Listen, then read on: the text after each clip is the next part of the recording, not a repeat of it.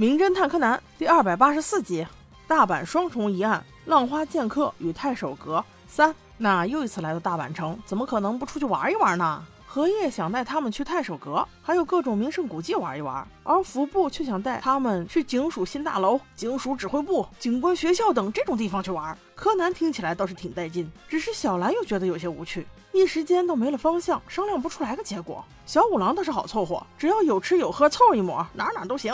正说话间，有个老伯过来纠正荷叶的错误，说是太守阁哪是六十年前的呀，是七十年前的。小姑娘，你搞搞清楚再说嘛。弄得荷叶还一脸尴尬的，我爱说多少说多少，管得着吗你？让人没想到的是，这个老头还不是一个人来的，他们都这一大把年纪了，还玩什么 cosplay，而且还只 cos 名字，不 cos 形象。是个名字叫秀吉八天行的团，貌似是在日本一个有名的历史人物吧。团里一共有五个人，名字都是怪马屎鸟的，我都记不住，所以咱都给他们起外号好了。这五个人分别是一女四男，女生是一个小眼无神的中年妇女，四男分别就是那个老头，说是光头吧，旁边还有一圈头发，叫他铁丝网老头吧。还有一个憨憨男，傻不赖呆的。再一个是一个地包天，看起来也不怎么精明，估计也是哪儿的文化学者吧。最后就是一个奸诈男，其他人都来这儿会合，就他没来，自己一个人躲在厕所里，拿着一个卷轴，嘿嘿傻笑。看来这个卷轴有秘密呀。平次一看，这一群人都不正常，算算，咱还是早点走吧。但意想不到的事情发生了，吃完午饭之后，荷叶竟把自己的钱包丢了，里面都没多少钱，就是里面的护身符很重要，所以无论如何一定要找到。眼看着又下起小雨来。荷叶和小兰回去店里找了，剩下三个大老爷们儿顶着一把伞在雨中等待，那画面还有点搞笑。这时，在不远处，那个怪兮兮的团体又出现了。这个五人团看起来还是四个人，看来那个蹲厕所的奸诈男还没有找到。小五郎正准备说要去问一下情况，不料在旁边的一座仿古建筑中的房顶上，突然“爆”的一声，有一个不明物体炸了。与此同时，一个全身冒火的人站在房顶上，挥舞着双手，大叫着：“啊，救救我呀！”再一转身，重心不稳，就这么摔了下来。那平次首当其冲就冲了过去。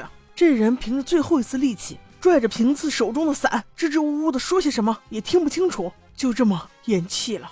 当小五郎又报了警，又叫了幺二零之后赶回来，也是来不及啊！死者严重烧伤，还从那么高的房顶滚了下来。怎么可能有活路呢？出警的警官叫大龙警官，跟平次可是关系户，只要是在大阪，每次都是他。经过勘查，大龙得知死者是秀吉八天行的一个团员，另外四个团员就在附近。既然是在屋顶上爆炸，而且坠落下来，说明房顶一定有问题。警方还没来得及去看，平次和小新一就已经勘察完毕了。在屋顶，除了一些摔碎的瓦砾以外，在房檐上还放了一个打火机。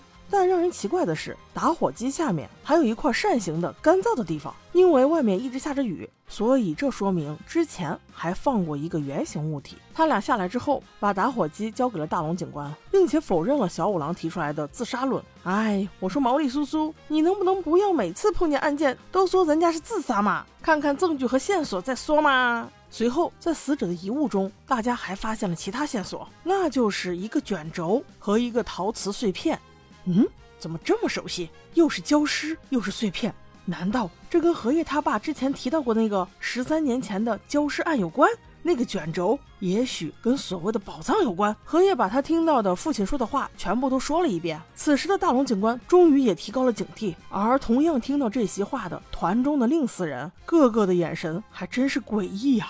此刻，柯南发现这个碎瓷片的背面似乎有什么金灿灿的痕迹。平次也聚过来一看，果然应该跟宝藏有关。再次打开那个卷轴，被雨水浇湿之后，上面浮现出了一幅令人难以想象的画面。那是一个横着的葫芦和一些我看不懂的字。传说这应该是龙虎卷中的龙卷。至于虎卷嘛，大家还没有分析下去，荷叶他爸远山先生就来了。他是十三年前主要负责这起刑事案件的主管警员，所以荷叶就自然把他爸给叫来了。远山先生倒是知道有关虎卷的一些线索，于是男士们就开始办起案来，荷叶便带着小兰一起去吃晚饭了。而团中的另外四个人都心怀叵测，尤其是那个铁丝网老头，他手里似乎还有一个碎瓷片。看来这事儿跟这整个团体都脱不了干系。他们四个也申请说自己想吃晚饭，顺便换掉湿衣服，再过来协助调查。警察们合计了一下，便同意了。但他们其中一个人被远山盯上，那声音简直是太熟了。于是远山警官决定按兵不动，先细细观察。至于他锁定的是谁，我还不知道，只能走一步看一步了。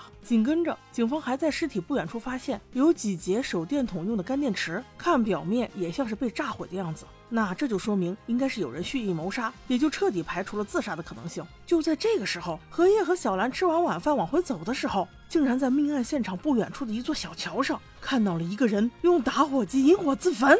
刚一点燃全身，就跳到了湖里。而在桥的另一边，还有一个人眼睁睁的看见这一切发生，却跑了。纳尼？这都什么跟什么？信息量有点大呀！这自焚的人是谁？你既然想死，为什么又要跳河灭火？更奇怪的是，你跳河之后火没有灭，反而你被淹死了。这一桩桩一件件，原谅小杰，真的是处理器老了，有点看不懂了呀。那那个看到这一幕就跑的人到底是谁？那个被远山警官锁定的人又是谁？我们下集再说。